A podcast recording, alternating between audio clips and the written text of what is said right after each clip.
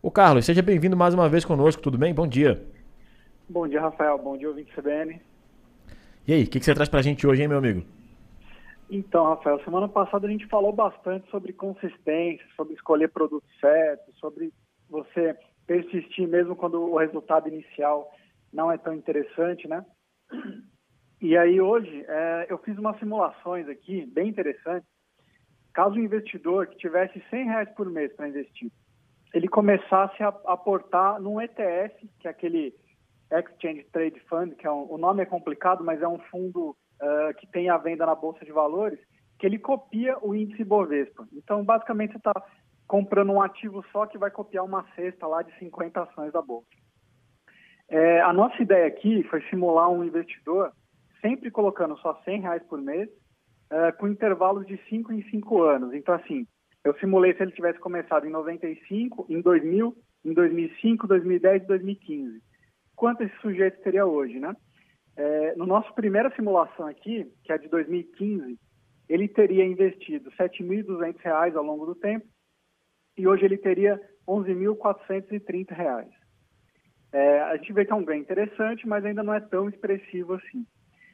Em 2010, é, se ele tivesse começado em 2010, ele teria investido R$ 13.200 e hoje ele teria R$ 22.600. Então aqui a gente começa a ver que ele praticamente dobrou o patrimônio dele, né? Se a gente olhar em dois, se ele tivesse começado em 2005 e aqui em 2005 é interessante que ele vai ter pego a crise do coronavírus e vai ter pego a crise de 2008. Então, foram dois momentos bem tensos da, da economia mundial. Ele teria investido R$ 19.200 e hoje ele teria R$ 38.500. Então, ele também dobraria o patrimônio, mesmo pegando duas crises terríveis. Em 2000, ele teria investido R$ 25.200 ao longo do tempo e ele teria R$ 83 mil hoje. A gente vê que ele multiplica quase que por quatro o patrimônio do cliente. E se ele tivesse começado em 95, ele teria um saldo acumulado aportado de 31.200, mais uh, os rendimentos teriam levado esse valor para 181 mil, o que dá quase seis vezes o valor que ele aplicou. É, o que, que eu quis mostrar aqui para os nossos ouvintes, Rafael, com isso? Primeira coisa, Carlos, só tenho 100 reais para investir, vale a pena? Sim, vale. Eu recebi muitos questionamentos da semana cá, da semana passada para cá sobre isso vale a pena sim investir com pouco. Carlos, eu invisto na bolsa de curto prazo para tentar ganhar em trade?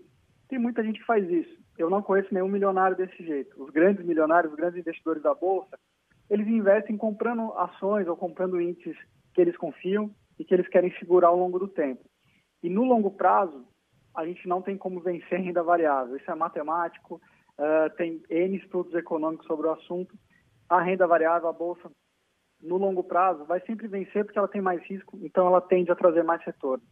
É, a mensagem que eu queria deixar para os investidores hoje é: não importa o valor que você tem, comece a investir, tenha essa visão de longo prazo e persista. Né? Muitos desses investidores aqui passaram por crises terríveis, né? É, crise do México, crise do Brasil, uh, crise do coronavírus, crise do subprime americano, e os que se manteram firmes e aportando seus 100 reais por mês chegaram hoje com seis vezes o patrimônio que investiram. Então, é bem importante o investidor ter isso em mente. Não tem fórmula mágica, o que tem é persistência e disciplina. É isso por hoje, Rafa. Carlos, obrigado pela sua participação. Carlos Duarte sempre trazendo dica pra gente na sexta-feira. Até a próxima, meu camarada. Obrigado. Bom fim de semana.